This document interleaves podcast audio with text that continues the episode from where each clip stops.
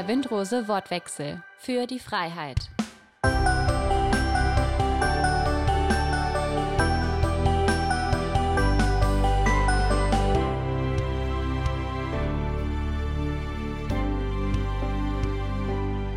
Hallo zusammen und herzlich willkommen zu unserer neuen Folge von unserem Windrose Wortwechsel. Schön, dass du heute dabei bist und dir die Zeit nimmst, um mit uns zusammen über die Loverboy-Masche zu hören und die auch einfach zu verstehen.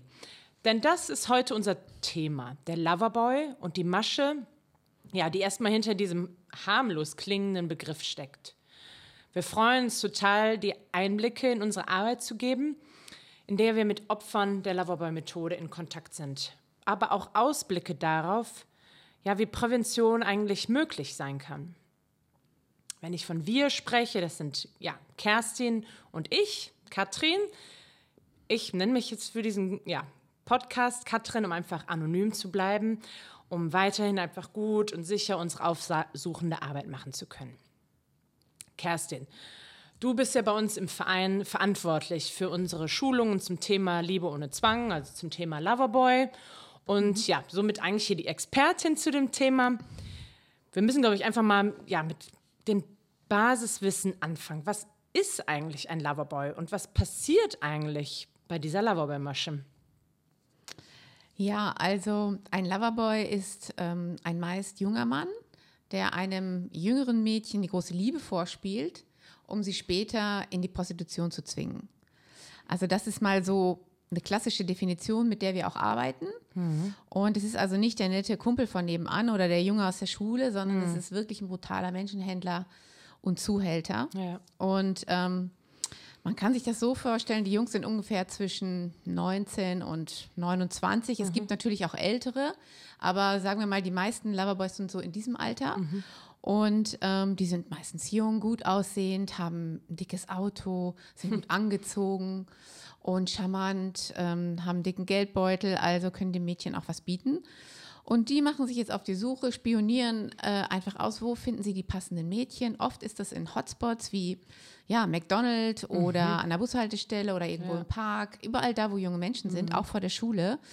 Und in den letzten Jahren ganz besonders eben auch übers Internet. Mhm. Ne? Also über WhatsApp, ja. über Insta, äh, Facebook, Facebook. Mhm. Ähm, und dann diese äh, Internetportale, wo man, also, wie nennt man das hier, diese Partnerschaftsportale, Tinder Lavu, Tinder und, und sowas. Ne? Mhm. Ja, da spionieren die die äh, Mädchen auch äh, aus und ähm, dann nehmen die so langsam Kontakt mit denen auf mhm. und ähm, ja, und interessieren sich einfach für sie, machen Komplimente und wenden sich ihnen zu, machen, machen ihnen Versprechungen, dass sie mit ihnen mal Kaffee trinken gehen wollen oder dass sie einfach äh, sich treffen wollen, dass sie interessiert an ihnen sind und dann trifft man sich.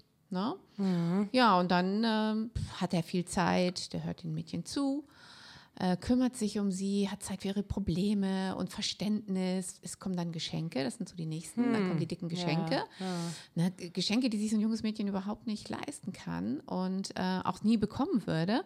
Ja, dann kommt es oft dann zu einer Beziehung. Und wenn das dann ist, dann fängt er so langsam an, sie von ihrer Familie, von ihren Freunden zu isolieren. Ja. Er macht die Familie schlecht, mhm. er macht die Freunde schlecht. Das passiert ganz subtil. Ne? Mhm. Das geht nicht sofort, sondern so Stück für Stück. Ne? Er mhm. nutzt Situationen, die in dem Alltag des Kindes oder des jungen Mädchens auftauchen. Ja, und dann nimmt er sie mit auf Partys, dort gibt es Alkohol, Drogen, also ein ganz anderes Leben beginnt für das Mädchen, was sie als Teenager eigentlich gar nicht kennt und was sie ja eigentlich auch noch nicht soll. Mhm. Äh, das heißt, auch die Isolation von den Eltern beinhaltet dann eben auch das auf Partys gehen, was Eltern normalerweise in der Form mit diesen Partys nicht erlauben würden. Mhm. Aber es ist natürlich auch interessant und das Mädchen fängt an, sich langsam zu verändern. Ne? Sie verheimlicht was zu Hause, sie zieht sich zurück und ähm, wendet sich nur mehr dem Loverboy zu. Und das heißt, er ist natürlich nachher die einzige Bezugsperson, hm. ne, die sie noch hat, weil hm. sie sich mit den anderen einfach überworfen hat. Und ähm, sie ist total verliebt, hm. weil er hm. immer Zeit für ja. sie hat, wann immer sie ihn anruft ähm, ist er da, holt sie ab mit dem Auto, holt sie von der Schule ab und ist total für sie da. Und das ist natürlich etwas, was einem jungen Mädchen in dem Alter wahnsinnig schmeichelt. Ja. Ja sie ist also total verliebt und dann kippt die Situation, dann gibt es Probleme. Mhm. Auf einmal hat er kein Geld mehr oder er hat eine kranke Mutter, die unbedingt operiert werden muss oder irre Geschichten, die die dann den Mädchen mhm. erzählen. Und ich bra er braucht viel Geld. Und wenn das mhm. nicht passiert, also wenn er das Geld nicht auftreibt, dann ähm, dann ist es um ihn geschehen. Entweder ist sein Leben in Gefahr oder eben das, das Leben dieser Mutter oder Tante oder was immer er sich ausdenkt. Und scheinbar kann nur das Mädchen ihm helfen. Krass. Ja, und dann äh, weiß die natürlich nicht, wie, wieso kann ich ihm denn helfen? Und dann kommt relativ schnell der Vorschlag, ja, ich habe Freunde und die finde ich cool und äh, könntest du dir vorstellen, ein paar Mal mit den Freunden zu schlafen und äh, wir würden so viel Geld, die würden es gegen Geld machen, wir würden so viel Geld verdienen, danach wären wir frei und könnten uns ein gemeinsames Leben äh, aufbauen und so weiter. Und das Mädchen, die meisten lehnen erstmal ab. Ja, klar. Ja, weil kein Ja. Mädchen mit 14, 15 stellt sich sowas vor. Sie ist gerade frisch verliebt. Aber der, der Loverboy macht das ganz geschickt. Der zieht sich dann immer mehr zurück und dann, ähm, oder er, er sagt, okay, dann äh, verlasse ich dich halt und so weiter. Und das will das Mädchen natürlich Ja. nicht. Ne? Und irgendwann willigt sie ein, weil sie denkt, okay, sie tut es für ihn und für ihr Leben und das wird schon, äh, sie wird das schon schaffen. Er versorgt sie dann mit Alkohol und Drogen, damit sie das gut schaffen kann. Ja, und dann gehen die Dinge ihren Lauf. Das Mädchen schläft mit den äh, äh, angeblichen Freunden, die natürlich keine Freunde sind, sondern Freier. Ja. Und ähm, wenn sie denkt, jetzt kann sie aufhören, dann kann sie überhaupt nicht aufhören, weil dann geht es los, dann dreht sich das Bild und der Loverboy ist nicht mehr der nette Zuhörer, sondern dann äh, droht er ihr. Ja, also Gewalt, entweder er schlägt sie oder er bedroht ihre Familie und sagt, hey, wenn du, äh, wenn du jetzt das nicht machst, dann ähm, gehe ich zu deiner Familie, zu deiner Schwester oder zu deinem Vater. Oder er hat Videos gemacht und ähm, stellt die ins Netz. Das, Damit droht er ihr, die ins Netz zu stellen. Ja, und dann, ähm, das hört einfach nicht auf und sie kann da einfach nicht raus. Ne? Sie hat Angst. Also er arbeitet dann sehr stark mit der Angst und ist dann auch wieder, äh, sie willigt dann meistens wieder ein und dann geht es so weiter und sie denkt, irgendwann kommt sie zurück, aber es gibt keinen Weg zurück. Ja, sie kann nicht raus, sie ist gefangen. Auf einmal ist sie gefangen in dieser, in dieser Masche. Wow. Das ist, ähm, ich glaube, jetzt auch speziell für unsere Zuhörer wahrscheinlich ziemlich, ja, erstmal ganz schön schockierende, schockierende Informationen. Jetzt fragen wir uns natürlich alle, sind, ist, kann jedes Mädchen betroffen sein? Ist jedes Mädchen irgendwie gleich gefährdet? Oder was sind deine Erfahrungen, ähm, ja, woran man das festmachen kann, welche Mädchen Opfer werden und warum andere Mädchen, ja, oder warum werden bestimmte Mädchen zum Opfer und Ja. andere vielleicht nicht? Oder Ja, also man kann das gar nicht so sagen, dass es bestimmte Mädchen sind. Ähm, es ist eigentlich eher so zu definieren, dass es Mädchen sind, die gerade in einer speziellen Lebenssituation sind. Und das sind Mädchen im Teenageralter oft, egal Ja. aus welcher Schicht sie kommen. Natürlich ist es so, dass Mädchen, die äh, ja vielleicht etwas naiver sind, leichter auf einen Loverboy äh, reinfallen als Mädchen, die selbstbewusst sind. Aber man kann das nicht verpauschalisieren. Also wir haben Mädchen aus allen Bevölkerungsschichten Ja. getroffen, die in der Loverboy-Masche gefangen waren. Auch Mädchen aus wirklich ähm, reichem Haus, äh, starkes Selbstbewusstsein, aber war einfach in einer schwierigen Lebenssituation. Die Eltern haben sich scheiden lassen oder es gab Stress in der Schule, ähm, es gab vielleicht Stress mit irgendwas anderem. Und dann ist ein Mädchen anfällig, besonders wenn es in eine neue Lebenssituation kommt. Dann haben junge Mädchen noch nicht gleich wieder, die meisten Mädchen sind in einer Clique und da ist man noch nicht gleich mit drin. Ja. Und diese jungen Männer, die finden das einfach raus. Ne? Die haben da wirklich ein Gespür für solche Mädchen zu entdecken. Beobachten auch, wie die nach Hause gehen, ob die auf dem Schulweg alleine sind Wow. oder ob die, ähm, ob die mit Freunden in der Clique sind und so. Und deshalb kann man das nicht so sagen. Ja. Ne? Es kann jedes Mädchen treffen. Wirklich jedes. Ja. Jetzt hast du echt anschaulich irgendwie erklärt, wie Mädchen, ja, sozusagen zu Beginn dann Opfer eines Loverboys werden, wie sie in diese Masche reingetrickt werden. Aber was wird denn aus den Mädchen oder den jungen Frauen, die halt Opfer von einem Loverboy geworden sind? Wie geht's? Ja, kannst du da irgendwas berichten? Ja, also da gibt es unterschiedliche Schicksale, aber das Schicksal, was sie alle teilen, ist, dass ihre Seele eigentlich zerstört ist durch diese Arbeit.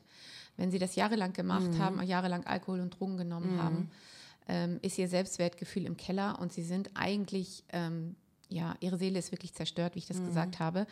Und viele Mädchen verschwinden. Also sie sind sowieso schon isoliert von zu Hause Ja. und sie äh, sind einfach nicht mehr auffindbar.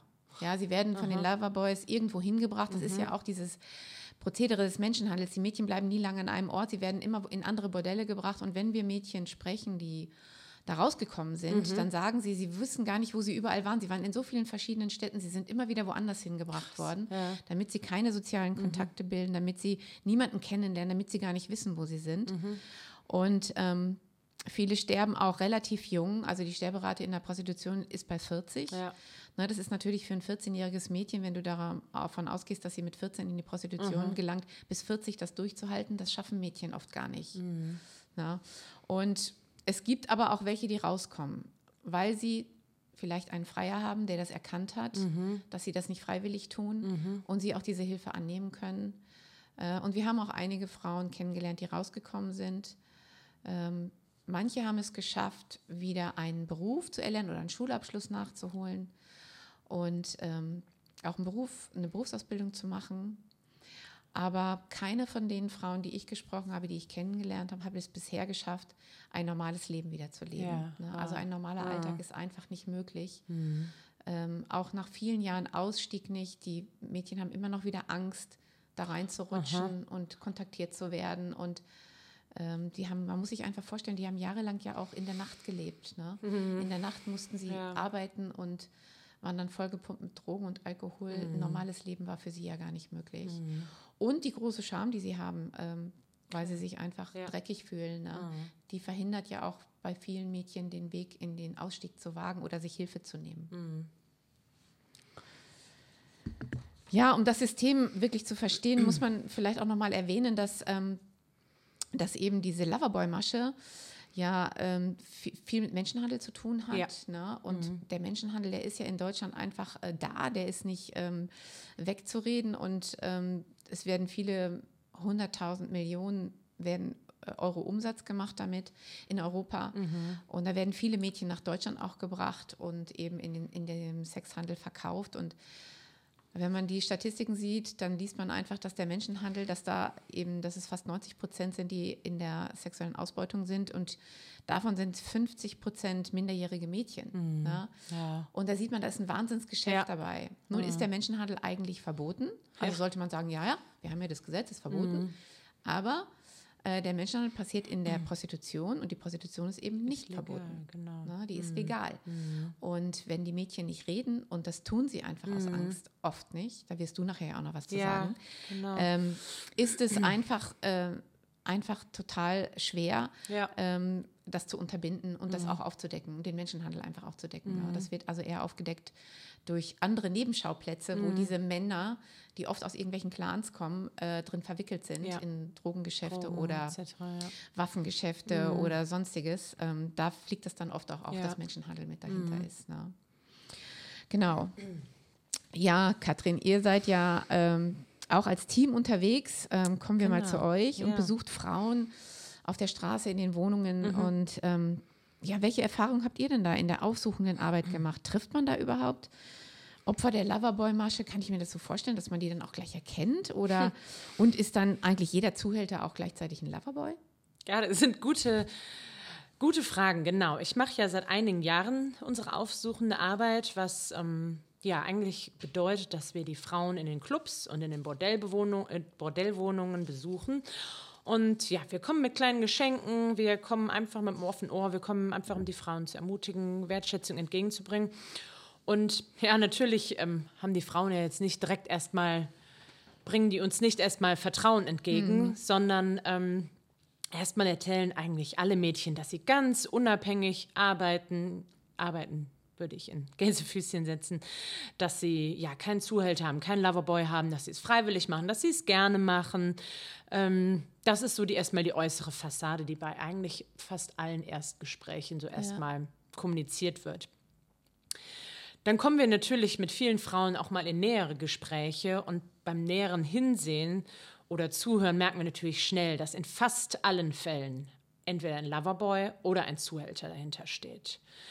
Das können zum Beispiel so kleine Bemerkungen sein, die die Frauen ähm, fallen lassen, dass sie eigentlich gar nicht wissen, in welcher Stadt sie aktuell sind. Also vor allem, wenn sie in so in den großen Bordellen sind, dass sie gar nicht wissen. Die wissen nicht, wo, wo ist der nächste Supermarkt, wo ist die nächste Behörde, wo ist mhm. irgendwas zum täglichen Bedarf, weil sie gar nicht wissen, wo sie sich eigentlich befinden.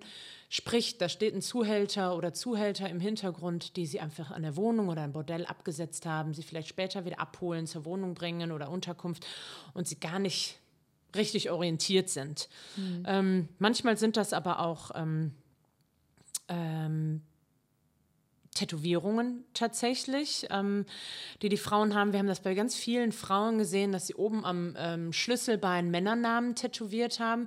Die allermeisten Frauen sagen eigentlich immer, dass es der Name ihres Sohnes ist oder Bruders oder sonst irgendwas. Aber wir haben durch ähm, ja auch Arbeit ähm, oder Informationen von ähm, ehemaligen Prostituierten rausgefunden, dass das äh, tatsächlich fast immer die Zuhälter oder die Loverboys sind, die da ihren Namen tätowieren. Mhm. Einfach um ihr, ja, sozusagen ihr Revier zu markieren, um ihre ähm, Zugehörigkeit, ihre Eigentum zu markieren. Eine Geschichte, die mir lange nachgelaufen ist, das ist ähm, eine junge Frau, die ich hier Gina nennen möchte. Das ist natürlich nicht ihr echter Name. Und ähm, die habe ich in einem der ähm, großen Clubs kennengelernt. Sie hat mir auch erst erklärt, alles ja toll und wie auch immer und kommt eigentlich aus Hamburg und ähm, ein junges Mädchen. Ich glaube, zu dem Zeitpunkt war sie vielleicht gerade 20, wirkte sehr intelligent, war ähm, ja, aus Deutschland, ähm, sprach fließend Deutsch, wirkte sehr intelligent. Und ähm, als ich näher mit ihr ins Gespräch gekommen bin, habe ich ganz schnell rausgehört, dass da auch irgendwie ja was im Hintergrund steht. Und ja, sie hat mir recht schnell davon erzählt, dass sie schon in jungen Jahren, ich glaube so mit 17, einen jungen Mann kennengelernt hat. Und es war ihre erste große Liebe, hat ihn mhm. kennengelernt. Der entpuppte sich dann ähm, recht schnell als ein Loverboy und hat sie gut, das ist so der Zeitraffer, hat sie dann in die Prostitution sozusagen gebracht. Sie ist dann relativ schnell auf der Reeperbahn gelandet und äh, wurde da halt auch von ähm, Gangmitgliedern, Clanmitgliedern festgehalten in einem der Bordelle und musste dort, ich glaube, zwei Jahre lang ähm, der Prostitution nachgehen und konnte sich dann aber selbstständig befreien, ist aber dann wieder in einem Bordell, also in einem Club gelandet, mhm. in einem anderen Bundesland, wo wir sie dann halt angetroffen haben. Und ähm, genau, die hatte auch ähm, zahlreiche Tätowierungen, also den ganzen Unterarm tätowiert mit Namen und Symbolen von ihrem ähm, Loverboy und ähm, ja, war auch äußerlich wie innerlich sehr gebrandmarkt von der Zeit. Sie konnte aber mit unserer Hilfe aussteigen und ist, ähm, ja, konnte zu ihrer Familie zurück in ihre Heimatstadt Deutschland. Ja, Kerstin, wie du eben gesagt hast, ne, wie geraten Mädchen in die Loverboy-Methode bei ihr auch. Ne? Die Eltern waren chronisch krank, hatten vieles anderes, alle andere Sorgen, aber hatten sich ja, glaube ich, nicht mehr, konnten sich nicht damit befassen, wie es der mhm. Tochter geht, haben einfach darauf vertraut, auch schulisch läuft das gut, das wird schon alles laufen, ähm, aber waren nicht in der Lage, sich emotional so zu kümmern und somit konnte sie sich halt keinem anvertrauen. Die Eltern wissen tatsächlich bis heute nicht mhm. Bescheid, obwohl sie mehrere Jahre ähm, hier in Nordrhein-Westfalen halt auch war und gar nicht zu Hause in ihrem Bundesland. Ähm, genau, also circa drei Jahren in der Prostitution konnte sie sich halt von den Fesseln befreien und ist halt zurück zu ihren Eltern. Aber ja, nicht nur mit den Tätowierungen und mit den ganzen seelischen Wunden, noch belasteten Kreditkarten und zahlreichen Handyverträgen, die sie ähm, abbezahlen muss, also hohen Schulden, auch speziell für ein junges Mädchen, natürlich noch keine Ausbildung oder kein Studium angefangen und ähm, ja, schon ein ziemlich ja, verfuschter Start ins äh, Leben. Du hattest auch genau gefragt, ob jeder Zuhälter ein Loverboy ist. Genau. Ne? Ich würde sagen, eins ist ganz sicher, jeder Loverboy ist ein Zuhälter, aber nicht mhm. jeder Zuhälter hat die Masche des Loverboys genutzt, ja. um das Mädchen oder die Frau in die Prostitution zu zwingen. Mhm. Was ja auch bei, bei Gina, du hattest mir die Geschichte ja vorher schon erzählt, was ich ja auch so krass fand, war das, als du sie getroffen hast mit ihrer Freundin, hat sie ja gesagt, ja, ja die meisten Mädchen, die hier sind, haben einen Loverboy, ja. aber wir beide, wir beide, wir genau. sind frei. Ne? Genau. Ja? So mit Brustton der Überzeugung. Genau. Also das ist so, mit diesem Lügengebilde müssen die einfach genau. sich irgendwie Stärke mhm. zusprechen, ne? dass sie mhm. ja frei sind. Ähm, also das fand ich auch sehr bemerkenswert, weil du auch noch sagtest, also wenn ich es niemandem geglaubt habe, bei den beiden habe ich es genau. geglaubt. Ne? Ganz genau. Und also das mhm. fand ich auch, äh, das war schon, ja. Ähm, ja. ja. das ist schon auch erschreckend, das einfach so zu sehen mhm. dann. Ne? Mhm. Und beide haben ja dann äh, haben ja dann auch ein Kind gekriegt, ne? Ganz genau. Ja. Also ihre Freundin, mit der sie sich sozusagen so ein bisschen zusammengetan hatte, Mhm. äh, die ist von ihrem Loverboy schwanger geworden, der sie dann hat fallen gelassen natürlich. Und beide ziehen jetzt ihre Kinder alleine Mhm. groß, genau, ohne finanzielle Unterstützung von den Männern. Mhm. Ja, das ist schon eine Wahnsinnslast, auch die Ja. sie tragen müssen, ne? Mhm. mit all den Verletzungen. Genau, ja. Ja, wie sorgen denn eigentlich die Loverboys dafür, dass die, dass die Mädchen und Frauen bei ihnen bleiben? Also du hast ja eben auch gesagt, Gina ist dann ja abgehauen, ne? die hat sich da irgendwie befreien können. Ja. Ja, aber was hat sie gemacht? Sie ist dann, ist dann wieder ins Bordell gegangen, Ja. das ist das eine. Ja. Äh, und das andere ist aber, ja, also ich meine, das, die werden ja nicht festgehalten in dem Sinne, dass sie immer nur eingesperrt werden, sondern die Loverboys, die äh, liefern die ja ab am, am Bordell Ja. oder in irgendeiner Wohnung. Die könnten ja abhauen, Ja. machen die aber nicht. Obwohl die das System vielleicht durchschaut haben, dass, sie gar, dass es gar nicht die große Liebe ist, Ja. sondern dass es ein Missbrauch ist, der da passiert. Ne? Ja, und ich denke, speziell in, dem, in, dem, ähm, in der Geschichte oder dem Fall von Gina, die ja wirklich ein sehr smartes Mädchen ähm, ist, könnte man denken, natürlich hat die das durchschaut. So, ne? Und es sind, wie du sagst, es sind nicht die sichtbaren Fesseln, ähm, die sie an der Lo- Loverboy fesseln, aber es sind häufig diese unsichtbaren, die es den Frauen fast unmöglich macht, den Loverboy zu verlassen. Also das sind zum Beispiel diese Abhängigkeit durch Gefühle, durch die erste Liebe. Das, das war dieses erste Verliebtsein, die ersten sexuellen Erfahrungen, die die Loverboys ja auch ganz gezielt mit den Mädchen dann ausüben, um sie so emotional an sich zu binden und dieses, dieses erste Erlebnis sozusagen zu teilen. Ähm, dann kommen natürlich dazu diese Abhängigkeiten wie finanzielle Schulden durch diese belasteten Kreditkarten, die Handyverträge etc. Aber auch eine Masche, die häufig genutzt wird, ähm, ist ja, dass die Loverboys Videos machen, zum Beispiel von sexuellen Handlungen oder ähm, anderen ja, Sachen, Handlungen, die die Mädchen machen müssen, die die Loverboys halt filmen, um sie so zu beschämen, um sie so natürlich auch zu erpressen und zu sagen, wenn du gehst, wenn du mich verlässt, lade ich das hoch, ähm, jeder wird dich sehen, deine Eltern werden sehen, äh, ich schicke das an deine Familie, äh, du wirst nie wieder irgendwo einen Fuß in die Tür kriegen, keinen Job kriegen, wie auch immer. Ähm, Somit sind die natürlich total unter Druck gesetzt. Beim ausländischen Mädchen, also wir reden jetzt speziell Mädchen aus osteuropäischen Ländern, Rumänien, Bulgarien etc., kommt dann noch eine, eine richtige Angst vor der Polizei dazu. Das sind halt diese kulturellen Hintergründe. Häufig sind in den Heimatländern ist die Polizei korrupt oder hängt mit Menschenhändlern unter einer Ja, Decke ja. oder so. Und da gibt es gar kein Vertrauen in die Polizei. Sprachliche Barrieren natürlich auch.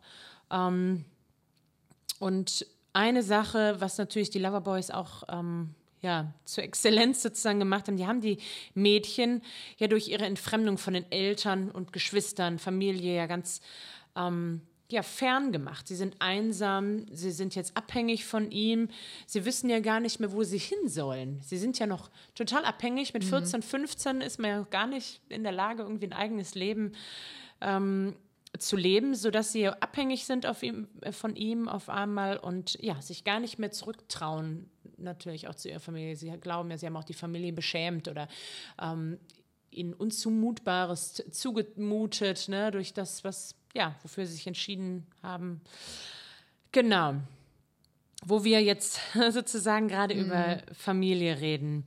Ähm, wie sieht das denn überhaupt aus? Also die Rolle von Eltern oder beziehungsweise von deren Familien, von den Mädchen. Bemerken sie überhaupt, dass ihr Kind Opfer von einem Loverboy geworden ist? Also ja, die Rolle der Eltern und Familie ist natürlich eine ganz wichtige und auch eine herausfordernde äh, Rolle, denn ähm, ja, sie merken es in der Tat nicht gleich, denn wir hatten ja vorhin schon darüber gesprochen, dass die dass die Mädchen oft in so einem Teenageralter sind. Ja. Ne? Das fängt ja schon leider bei zwölf an, dass die Opfer schon zwölf sind, so zwölf, 13, 14, 15, 16. Da ist man in so einer Umbruchzeit und da verändert man sich sowieso sehr stark. Ne? Und dann in der heutigen Zeit oft sind die Eltern beide berufstätig, ne? man ist nicht immer zu Hause, man kriegt das nicht immer unbedingt so mit. Und, ähm, und das macht ja auch die, ähm, das macht ja auch dem Loverboy das so relativ leicht, ne? weil die Familie das oft nicht gleich so mitbekommt. Und äh, dennoch ähm, gibt es so Anzeichen, die besonders in der Familie bemerkbar ähm, sein können. Also wie das Mädchen sich verändert. Ne? Also dass sie sich immer mehr isoliert und Ja. zurückzieht, dass sie, äh, was sehr auffällig ist, dass sie sehr, sehr viel duscht. Ich meine, das tun junge Menschen sowieso in der Teenagerzeit öfter. Aber dieses lange, lange, lange heiße Duschen, Mhm. oftmals tragen die Mädchen dann auch ähm, langärmelige Kleidung im Sommer, Ja. ne, weil sie auch anfangen, äh, also weil sie Verletzungen an den Armen haben, sich Mhm. auch Selbstverletzungen zufügen. Ähm, oftmals magern sie sehr ab. Mhm. Also auch Gewichtsverlust ist aber auch natürlich alles, was im Teenageralter auch passieren kann durch andere äh, durch andere Komponenten, wie ein, wenn man sich verliebt hat oder wenn man einfach äh, dem Schönheitsideal entsprechen will. Ne? Dass man Stimmt, dann ja. Diäten macht, habe ich auch. Ich habe mit 15 meine erste Diät gemacht. Ja. Ne? ja weil ich auch- einfach fand, dass ich Ja. nicht schlank genug bin. Ne? Und das hat mich viele Jahre meines Lebens begleitet. Das, ne? Ja. So von daher ähm, äh, kann man das nicht, das, da muss man dann ganz, ganz sensibel einfach dran gehen und das Wichtige ist, mit dem Kind oder mit dem jungen Mädchen im Gespräch zu bleiben, dran zu bleiben, zu hören, wo bist du, was machst du. Ne, mit den Lehrern sprechen, mit den Freunden sprechen, wenn man das Gefühl hat, irgendwas stimmt hier nicht. Ne? Und oftmals, wenn man an seinem Kind dran ist, merkt man schon, dass einfach die Verbindung auch sich verändert, die man mit dem Kind hat, dass man nicht mehr so mit ihm sprechen kann und dass das Kind oft weg ist, dass sie Ja. verschwunden ist, dass sie tagelang nicht auftaucht ne? äh, und ein sehr starker Leistungsabfall in der Schule. Ne? Man muss sich vorstellen, die gehen tagsüber in die Schule, da legen die Loverboys Wert drauf, dass die in die Schule gehen, auch dass die ihre Ja. Hausaufgaben machen, Klasse, Klassenarbeiten schreiben. Aber abends holt er sie ab und dann müssen die die Nacht durcharbeiten. Das heißt, und dann kommen die früh morgens nach Hause und müssen morgens wieder in der Schule sitzen. Ja. Wie lange hält so ein junger Ja. Mensch das aus? Ne? Das geht nicht lange gut. Und dann, äh, wenn das nämlich nicht mehr gut geht, dann holt er sie raus aus der Familie und dann Ja. ist sie erstmal verschwunden. Ja. Ja, aber so, Mhm. das sind so, so ein paar Anzeichen, die, ähm, die, an denen man das sehen kann und auch äh, mit den Freunden zu sprechen. Zieht, die, zieht das Mädchen sich zurück von seinen besten Freunden. Oft hat man eine Busenfreundin in dem Alter, ne? Mhm. Ja. eine, mit der man besonders, oder eine Clique, mit der man Ja. besonders zusammen ist. So, also da kann man schon an so ein paar Komponenten merken, da stimmt Aha. irgendwas nicht. Und ähm, Genau, und was kann man tun als Eltern? Na, was, was kann man dann eigentlich Ja. tun, wenn man das jetzt merkt? Ne? Das ist ja auch die große Frage. Wo gehe ich denn dann eigentlich hin mit meiner, mit meiner Frage, mit meiner Not? Mhm. Also man kann natürlich immer das Gespräch auch mit der Schulsozialarbeiterin suchen Ja. äh, und gucken, ähm, vielleicht kann sie weiterhelfen. Beratungsstellen gibt es mittlerweile, die sich eben auch mit dieser Problematik auskennen. Das Ja. war vor fünf Jahren noch anders. Da wussten viele überhaupt nicht, was da passiert und konnten Eltern Ja. einfach nicht helfen. Äh, dann gibt es auch äh, so, so Vereine wie wir, äh, wie Windrose. Ja. Wir kennen uns aus mit der Thematik. Wir können Eltern helfen, auch einen Kontakt zu finden. Es gibt die Elterninitiative in Deutschland, Ja. die, ähm, wo ein betroffener Vater sich äh, um Eltern kümmert, die in die gleiche Situation geraten sind oder dabei sind zu geraten wie er selber. Äh, Und man kann natürlich auch immer zur Polizei gehen. Solange das Mädchen minderjährig ist, ne, hat man auch, auch die Hilfe der Polizei, Fall, wenn man ja. befürchtet, dass sie irgendwo ähm, ins Bordell oder in, ins Rotlichtmilieu Ja. ähm, abgerutscht ist. Ja. Also da gibt es schon, gibt es schon Gibt es Möglichkeiten. Möglichkeiten. ja. Ne? Mhm. Mhm. Ähm, ja, jetzt haben wir total viel gehört, wie halt die ganze, ja, die Loverboy-Masche abläuft und welches Geschäft, welches Mhm. lukrative Geschäft dahinter steht. Gibt es denn irgendeine Möglichkeit, wie man junge Mädchen oder junge Frauen davor überhaupt bewahren kann? Geht das überhaupt? Ja, in der Tat geht das, äh, dass wir junge Menschen davor bewahren können. Das ist, ähm, als ich mich mit dieser Thematik beschäftigt hatte, hat sich diese Frage mir auch aufgedrängt und ich bin bei der Recherche dann auf das ähm, Präventionsprogramm Liebe ohne Zwang gestoßen vom Netzwerk gegen Menschenhandel Ja. in Berlin. Die haben ein richtig äh, gutes, ähm, gutes Workshop-Programm entwickelt, was man an Schulen und Organisationen, die mit Jugendlichen arbeiten, durchführen kann. Äh, denn man muss sich einfach vorstellen, wenn wir die Kinder, wenn die Kinder Bescheid wissen über das, was passiert und wir ihnen zeigen, wie sie sich schützen können, dann sind sie schon geschützt. Ja, als wenn Mhm. Ja. Kinder überhaupt nicht wissen, dass es so etwas gibt. Und deshalb Genau. ist Aufklärung so wichtig. Und dieser Workshop, der klärt zum einen auf, was ist Mhm. ein Loverboy, was passiert da, äh, und äh, gleichzeitig ähm, zeigt er aber auch auf die Psychologie hinter dieser Masche. Das müssen Kinder verstehen, was da passiert. Ja. Und ähm, hilft aber auch ähm, einfach ähm, Maßnahmen zu ergreifen, wie man sich davor schützen kann. Also was eigentlich wichtig ist, wie schütze ich mich davor? Und ähm, es geht darum, mit viel Material, mit Interaktion, mit Rollenspielen, mit einer Geschichte, die, die ganze, diesen ganzen Workshop durchzieht, einfach auch den Kindern Werte mitzugeben. Also was ist überhaupt eine Beziehung? Na, das ist wichtig. Was ist Selbstwert? Mhm. Na, woraus ziehe ich meinen Selbstwert? Mhm. Das sind ja so wichtige Punkte, die ja, gerade voll. Mädchen ja. oder junge Menschen in der Teenagerzeit, äh, mhm. wo sie mit äh, ähm, strugglen und wo sie sich mit mhm. auseinandersetzen. Und ja. das wollen wir ihnen mitgeben. Mhm. Und ähm, das ist ein tolles Programm, was man ähm, wirklich in Schulen durchführen kann und wo man Mädchen einfach schon vorher informieren kann über diese Thematik. Oh. Du machst ja jetzt schon seit einigen Jahren ähm, ganz, ganz viele dieser Schulungen ja. von Liebe ohne Zwang. Ähm, welche Erfahrungen hast du jetzt während der Schulung gemacht? Wie reagieren die Mädchen überhaupt darauf, auf so eine Schulung? Ja, als wir vor drei Jahren damit angefangen sind, jetzt sind es schon vier Jahre, äh, damit angefangen sind, da waren, äh, war es meistens so, dass die Mädchen äh, überhaupt nicht wussten, worum es geht mhm. in diesem Workshop. Die wussten überhaupt nicht, was ein Loverboy ist. Die dachten eher, das ist irgendwie so ein, so ein Junge, der vielleicht mal mit ja. ihnen irgendwie äh, in den Park geht und dann wird rumgeknutscht und dann geht er ah. wieder. Also eher sowas haben die sich gedacht. Und ähm, äh, im Laufe des Workshops, als sie dann herausfanden, was das ist und was da mhm. passiert, haben viele Mädchen dann noch so gesagt, ach, das passiert mir auch doch nicht, ich bin doch nicht so blöd, ich falle ah, doch nicht ah, darauf rein. Klar. Aber je tiefer wir in die Thematik mhm. eingestiegen sind, desto mehr haben die Mädchen erkannt, Mensch, das kann mir genauso passieren. Mhm.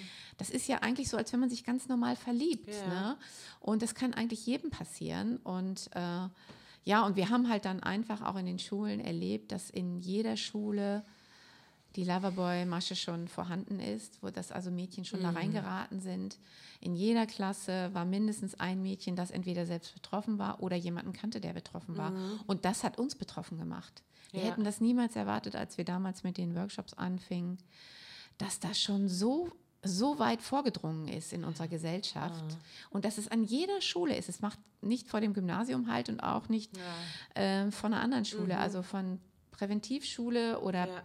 ähm, wie nennt man das hier, Förderschule, Förderschule bis zum ähm, Berufskolleg in jedem, in jeder Schulform ja. haben wir Kinder. Mhm.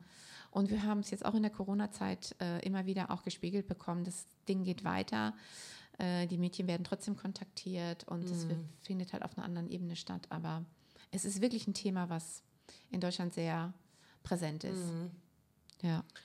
Jetzt fragen sich wahrscheinlich die Zuhörer alle, wer macht denn diese ganzen Schulungen jetzt so zum Beispiel mhm. außer dir? Braucht man dafür eine Qualifikation? Kann ich das vielleicht auch machen?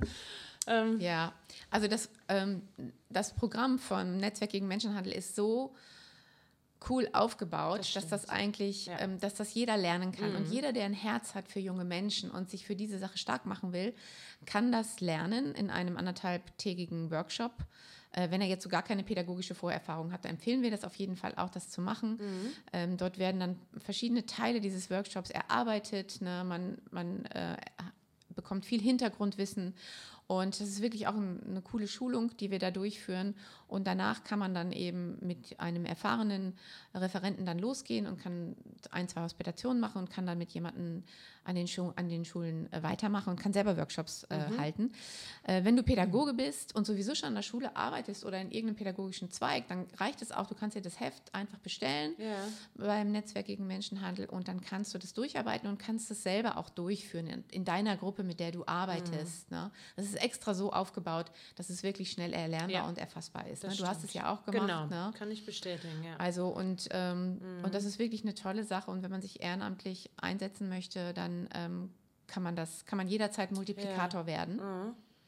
Genau, wir führen, wir führen in Düsseldorf ähm, und Erkrath zweimal im Jahr diese Schulung durch, im Frühjahr und im Herbst. Mhm. Und äh, wenn, wenn du jetzt am, ähm, äh, am na, am Radio hängst du ja nicht, aber wenn du dir jetzt den Podcast anhörst und sitzt vielleicht irgendwo ganz anders, irgendwo in der Bundesrepublik, du kannst natürlich auch nach Düsseldorf oder Erkrath kommen, du kannst aber auch nach Berlin fahren oder einfach mal schauen bei auf unserer Seite oder auf der Seite vom Netzwerk in Berlin. Da sind alle Orte ja. dann auch gezeigt, wo Schulungen stattfinden übers Jahr. Und dann kann man sich einfach anmelden, ein kleiner Unkostenbeitrag und dann wird man Multiplikator für dieses Projekt. Und jetzt hoffentlich geht das bald auch wieder. Ja, das wird los. Ich plane jetzt schon die ne? nächsten, ne? genau. den nächsten Workshop. Der wird jetzt mhm. dann im Herbst sein. Ich bin ja. gerade dabei, Räume zu rekrutieren. Also das wird auf jeden Fall wieder ja. losgehen und wir haben auch schon wieder Anfragen von ja. verschiedenen Schulen, dass wir wieder in die Schulen kommen und Workshops machen. Das ist echt wichtig. Ja. Genau. Ja, jetzt sind wir Bei dieser, äh, jetzt sind wir angekommen. Ah, ja, genau. Wir haben gesagt, okay, ähm, wie sieht es denn aus? Was müsste sich denn eigentlich ähm, gesellschaftlich und gesetzlich ändern? Also bei uns in Deutschland, Ja. damit Loverboys nicht so ein leichtes Spiel haben äh, und da ständig Mädchen ähm, in die Prostitution zwingen können. Was denkst du? Ja, das ist eine gute Frage. Ich habe in den letzten Jahren ähm, angefangen, mich sehr viel damit zu befassen und ähm, mit offenen Augen irgendwie so durch die äh, Gegend zu laufen. Und man ähm, erlebt ja eigentlich bei uns in der Gesellschaft, ich rede jetzt so für Deutschland, dass wir natürlich eine ganz frühe Prägung schon haben durch sexualisierte, sexistische Inhalte. Ob das die Werbungen sind, ob es, sag ich mal, was habe ich denn letztens noch gesehen, für ein Auto, dann ist da eine halbnackte Frau drauf. Ja. Dann, ist, ne, dann ist es der sexistische Spruch, der um, irgendwie um die Hautfarbe geht oder um die Busengröße oder was weiß ich. Also es wird ganz früh eigentlich infiltriert. Es geht um äußere Attribute bei einem Mädchen. Und ähm, es wird sehr früh vermittelt, auch durch Social Media natürlich ganz vorne bei Fernsehen, Fernsehsendungen, ähm, dass Schönheitsattribute wichtig sind, dass Reduzierung, Reduzierung aufs Aussehen ähm, häufig vorgenommen wird. Ähm, das ist bei Männern natürlich ganz anders, leider. Also nicht leider für die Männer, aber leider für die Mädchen. Und das begünstigt natürlich leider häufig nicht den Sel- Selbstwert von jungen Mädchen. Sie lernen früh, dass es vielleicht nicht so wichtig ist, ähm, schlau zu sein, gut zu sein, ähm, selbstbewusst zu sein, Ziele zu haben, sondern dass es wichtig ist, das merkt man natürlich auch im Umbruch in der Gesellschaft, wie viele junge Mädchen schon Schönheitseingriffe vornehmen lassen. Das ist noch anders als vor vielleicht 10 Jahren, 20 Jahren. Ähm, das ist so ein, eine Sache, die ich so beobachte. Dann kommt natürlich erschwerend hinzu, dass Prostitution in Deutschland komplett legal ist. Überall sichtbar, ganz leicht zugänglich und gerne auch immer formuliert ein Beruf wie jeder andere, ähm, was ja, wir natürlich ganz anders erleben und auch anders sehen. Und das macht Prostitution zu einem super lukrativen Geschäft halt einfach für Zuhälter, für Bordellbetreiber, für alle, die in dem Milieu ähm, ja, verdienen wollen. Und der Zugang ist so für junge Mädchen und Frauen leicht sozusagen. Durch die Loverboy-Methode, sie haben ja noch nicht mal, selbst wenn sie dann irgendwann erkannt haben, ich bin hier auf dem Weg in eine ganz schlechte ähm, Nische, Welt, wie auch immer, das tut mir nicht gut, haben sie immer noch nicht das Bewusstsein, dass es etwas Illegales, was ja dann vielleicht wieder noch vermehrt abschrecken würde und auch gesetzlich natürlich etwas ändern würde, weil es halt einfach legal ist. Ähm, deswegen glauben wir, dass sich gesellschaftlich und gesetzlich in Deutschland viel ändern muss. Wir glauben, dass ein Weg ähm, die Einführung des nordischen Modells sein könnte. Da haben wir in unserem letzten Podcast auch schon mal darüber kurz gesprochen. Das würde beinhalten, dass Sexkauf verboten ist. Nicht Prostitution ist verboten, sondern der Sexkauf ist verboten. Also das würde den Freier, derjenige, der den Sex kauft, bestrafen und nicht die Frau, die den Sex sozusagen die Ausbeutung anbietet. Ja, zum großen Teil ja auch nicht freiwillig. Somit würde halt der Markt der Loverboy-Methode nach und nach verschwinden müssen, weil das, was sie anbieten, schon in sich selber illegal ist und somit natürlich Ja. viel schwerer zu verkaufen ähm, und nicht mehr so lukrativ, so einfach wäre, so wenig Strafen nach sich ziehen würde. Und ähm, genau, wir glauben, dass sich durch so eine Gesetzge veränderte Gesetzgebung auch gesellschaftlich etwas ändern würde, nämlich ein Verständnis, dass Frauen einfach nicht käuflich sind, dass sexueller Konsens nicht käuflich ist.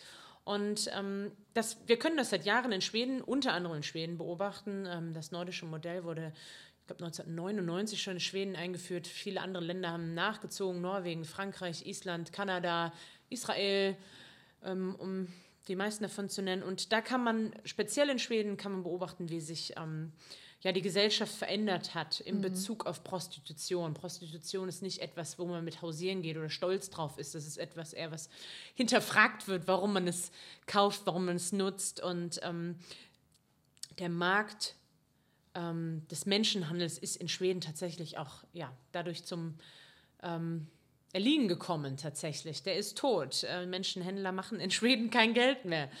Und ähm, genau, das, wir glauben, dass es wichtig ist zu verstehen, dass Prostitution für die Frauen zerstörerisch ist und dass es erforderlich ist, Frauen aus der Prostitution einen realen Ausstieg zu ermöglichen. Ja. Das ist, ja. unser Wunsch, unser Ziel. Ja. Ja, das scheint in Deutschland ja noch ein bisschen längerer Weg zu sein, ähm, äh, weil wir ja doch eine sehr starke Pro-Prostitutionslobby Ja. haben. Ne? Also da. Reibt man sich doch sehr auf und da steckt doch wahnsinnig viel Geld dahinter. Du sagtest das auch schon. Und, aber mittlerweile machen sich viele Organisationen, auch Einzelpersonen, stark für das Neusche Modell. Ne? Wir haben Mhm. Ja. letztes Jahr wurde ein Bündnis, das Bündnis Genau. Neusche Modell gegründet, was mittlerweile über äh, 60 Organisationen beinhaltet. Und auch wir von Windrose sind dabei, Mhm. Ja. einfach weil wir glauben, dass neben Prävention auch eben da ein Umbruch in der Gesellschaft sein muss und auch in der Politik Genau. und in den Gesetzen. Und ja, ähm, ja aber das ist nochmal ein anderes Thema. Das schaffen wir heute nicht mehr. Wir haben sowieso mehr Zeit gebraucht, Ja. als wir dachten. ähm, aber wir haben diesen, dieses Thema auch auf drei Podcasts Genau. sozusagen aufgeteilt. Ja. Das heißt, wir werden in unserem dritten Podcast nochmal ein bisschen Mhm. diese Situation beleuchten. Wenn du dich jetzt angesprochen fühlst heute von dieser Thematik und wenn dich engagieren möchtest oder dir nähere Infos zu unserer Arbeit wünschst, dann melde dich doch einfach bei uns über Insta, Facebook oder per E-Mail an kontakt.windrose-ev.de. Ja, und um weiter auf dem Laufenden zu bleiben, folge uns gerne auf Social Media, wie gehabt, unter windrose-ev. Unseren nächsten Podcast geben wir immer in den sozialen Medien bekannt, also sei gerne wieder dabei. Und wir werden nämlich beim kommenden Podcast Barbara Schmidt zu Gast haben. Äh, sie ist Journalistin und Buchautorin und sie hat zusammen mit Katharina, die nämlich eben Opfer von einem Loverboy wurde und über elf Jahre in der Zwangsprostitution gefangen war, mit ihr hat sie ihre Geschichte in dem Buch Schneewittchen und der böse König niedergeschrieben. Und ähm, ja, wir werden mit Barbara über Hintergründe von Katharinas Geschichte sprechen und sie wird diese durch kurze Lesungen unterstreichen, um euch auch ein bisschen das Buch vorzustellen. Also sei unbedingt dabei bei unserem nächsten Windrose Wortwechsel. Und wir wünschen dir jetzt noch einen schönen Tag, wo auch immer und wann auch immer du diesen Podcast hörst.